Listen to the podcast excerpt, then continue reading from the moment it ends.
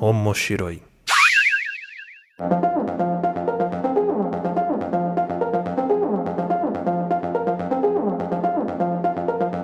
Olá a todos, sejam bem-vindos ao Omoshiroi. Eu sou o Luiz Hunziker, estou aqui com a Aline Hunziker. Oi, pessoal, tudo bem? E esse podcast é onde nós iremos discutir assuntos relacionados a animes, mangás e tudo que envolve o universo otaku e da cultura pop japonesa.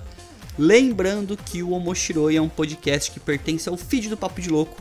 Então, se você quer saber mais sobre esse e outros podcasts que nós temos, você pode acessar www.papodelouco.com ou seguir a gente lá no Twitter, que é o Papo de Louco Underline, ou nas nossas redes sociais pessoais. A minha é Luiz Hunziker. E a minha é Aline Hunziker. Lá no Instagram segue a gente. E no episódio de hoje a gente vai estar falando aqui sobre um shouju, um, um anime, mangá de bastante sucesso que tá tendo agora uma nova versão pra, pra animação, pra anime, que é o Fruits Basket.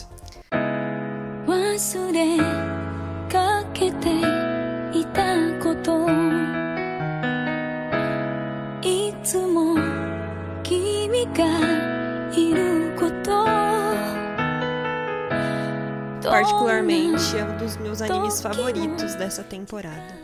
É o Fruit Basket que a gente tá falando dessa temporada, né? Mas na verdade é, é uma segunda versão, né, do Fruit Basket, né? Exatamente. Já existe uma versão anterior do anime, né, que foi feita em 2001, mas ela não abrangeu todos os volumes do mangá. A princípio, pelas notícias que eu tinha lido, essa nova versão vai ter mais de 70 episódios e vai concluir o mangá com a história completa. É, o, o Fruits Basket, ou Furuba, como é conhecido também, né? O apelido carinhoso que os fãs deram pra ele. Ele é um mangá shouju que foi publicado de 1999 até 2006 pela Natsuki Takaya. E ele ganhou anime em 2001, né? Que né, ele falou. É, mas agora, em 2019, o estúdio TMS tá fazendo uma versão nova dele. É o mesmo estúdio responsável por Dr. Stone, por Kami-sama Hajime Mashita, por Orange e outros animes aí famosos. Isso. Particularmente fui eu que convenci aqui o Luiz a assistir, porque ele não tava dando muita moral, mas como eu comecei a assistir e gostei muito, eu consegui convencê-lo. Mas eu acho que pra quem não tá muito acostumado com shoujo, enfim, tem um pouco até de preconceito, é um bom anime pra se começar. Porque os personagens são muito carismáticos, a história é leve, só que ela também aborda assuntos importantes e tá em andamento. Então, Aline, já que você me convenceu, você é especialista em Fruits Basket, o que, que é a história de Fruits Basket? Bem, a história do Fruits Basket, ela gira em torno da Honda Toro, né, que é a nossa protagonista feminina.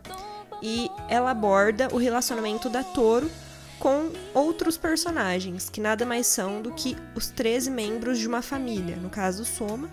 E o que tem de diferente nessa família é que esses personagens eles são possuídos pelos animais do zodíaco chinês.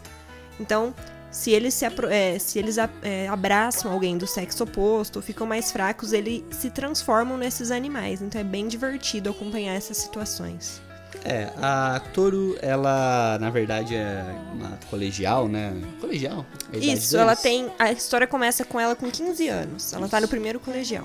E, o, se não me engano, no começo da história, no primeiro episódio, o avô dela, né, fala que ele vai ter que fazer uma reforma na casa e tudo mais, se ela não pode morar com algum amigo dela, e ela, por ser uma pessoa que não quer se dar trabalho pros outros, né? Isso, é que assim, só pra vocês entenderem, a Toro é órfã, né? Então ela acaba indo morar com o avô depois de uma situação que ocorre pra ela ficar órfã. E tem uma situação lá que o avô precisa reformar a casa, não tem espaço no local onde ele vai ficar. E ele fala pra ela, a fica com uma das suas amigas.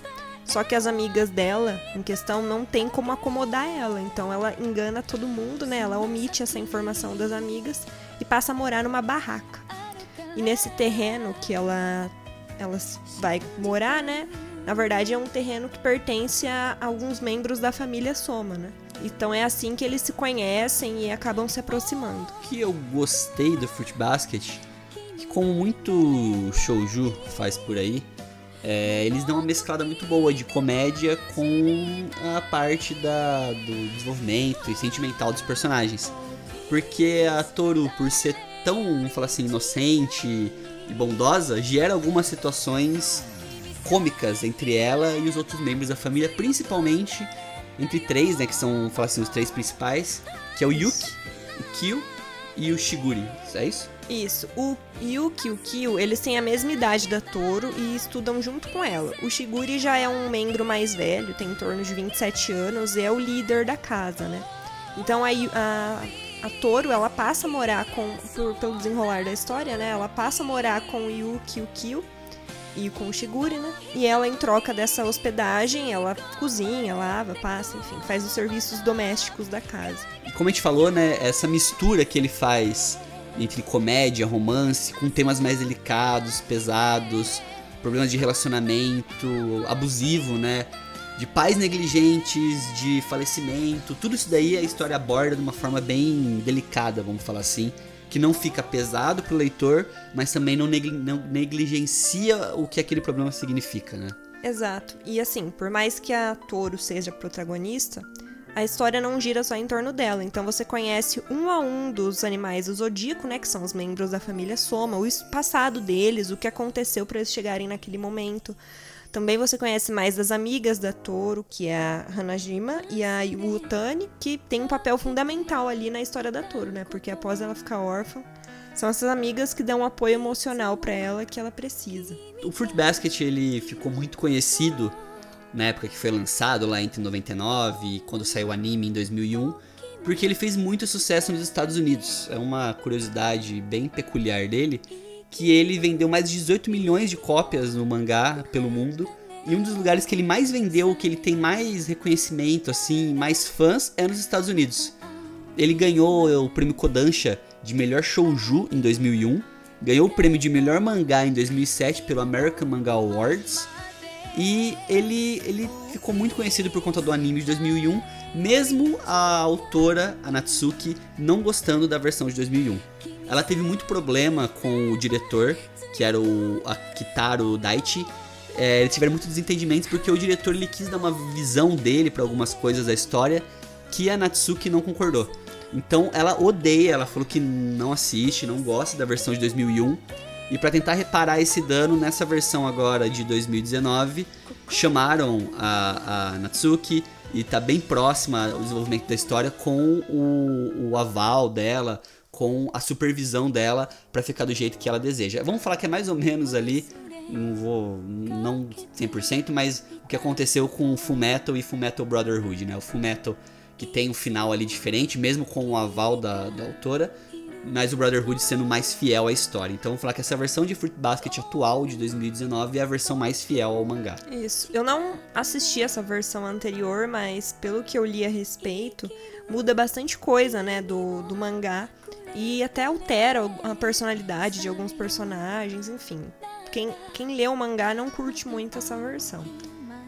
É, e o sucesso do, do Fruit Basket é tão sensacional, tão fora do comum, né, para mangás que a gente vê por aí, que o Fruit Basket chegou a ficar em primeiro lugar dos livros mais vendidos do The New York Times na época. E a Takaya, a, a Natsuki Takaya, ela ficou conhecida por conseguir mostrar de forma bem profunda os sentimentos dos seus personagens sem precisar colocar falas e falas, somente com o olhar, somente com o que está acontecendo em volta, ela consegue transmitir os sentimentos ali daquela cena.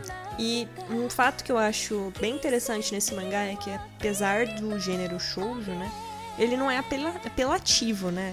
Ele não tenta apelar para questões sexuais dos personagens, como muito, muitos mangás fazem por aí.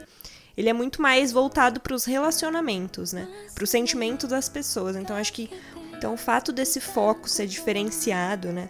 Ser mais voltado para o sentimento e também pela expressão, pelos diálogos dos personagens, é que torna tão interessante o fato dele ter feito sucesso. Porque o foco é diferente dos mangás que a gente vê hoje em dia. É, e eu espero mesmo que essa versão de 2019 tá sendo bem falada, bem elogiada, o estúdio é muito bom também, né? Que ela consiga fazer um sucesso bom o suficiente para poder voltar em pauta, né, o Fruit Basket. Principalmente aqui no Brasil, tanto que a JBC ela já tá acertado, já tá anunciado que vai estar tá lançando Fruit Baskets aqui no Brasil, todos os volumes, então. Eles vão fazer até uma edição especial, né? Que, que é um volume maior, que abrange vários volumes em um. É, acho que é um tomo maior, não lembro qual Isso. que é o nome É da um edição. precinho meio salgado, mas. Deve, deve ser estilo os Kazembans aí que eles estão lançando aí de Hakuto no Ken, de Oisama Pum Pum, então É, pelo que eu vi, vai estar em torno de 50 a 60 reais. É um precinho salgado, mas quem gosta, quem acompanha a história, vale a pena conferir. pensa que você tá pagando por mais volumes em uma edição. Então É, aí dói menos no bolso. Dói do mesmo jeito, mas vai doer menos. Então feita fazer isso.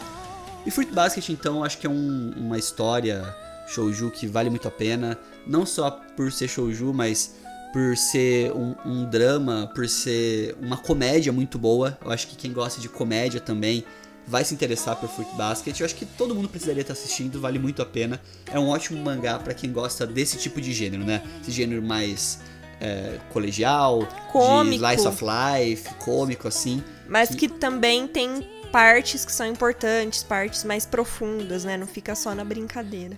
É, e tem esses mistérios e segredos que a história traz por trás, né? De onde vêm os Exatamente. poderes, esses. É, tem. Da conforme família. os episódios vão passando, você vai conhecendo os personagens e percebe que tem um mistério maior aí por trás. Então tem que conferir todo o anime, todo o mangá pra entender certinho o que, que acontece. É, é um mangá, um anime que te prende. Então, se você começar a assistir Fruit Basket, provavelmente se você curtir, você vai continuar assistindo, que o primeiro episódio ele resume muito bem o que que é a história, né? É um primeiro episódio bem ilustrativo. Se você gostou dele, você vai gostar do restante. Se você não se interessou muito por ele, talvez não seja uma história pra você, mas não muda o fato que Fruit Basket é um anime, um mangá, principalmente esse anime de 2019, muito bom. É isso, pessoal. Muito obrigado por estarem com a gente aqui nesse Omoshiroi. Se você tiver algum comentário, alguma dúvida, alguma reclamação, alguma Sugestão. sugestão alguma observação pra fazer pra nós, mande um e-mail para contato@papodelouco.com ou entre em contato com a gente nas nossas redes sociais lá, manda um direct pra mim lá,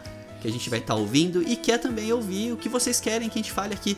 Nos dê sugestões de animes, de mangás ou de qualquer outra coisa referente ao universo da cultura pop japonesa ou da cultura é, é, é, japonesa no geral, que nós estaremos falando aqui no Omoshiroi. Muito obrigado por estar com a gente até aqui e até a próxima. Até mais!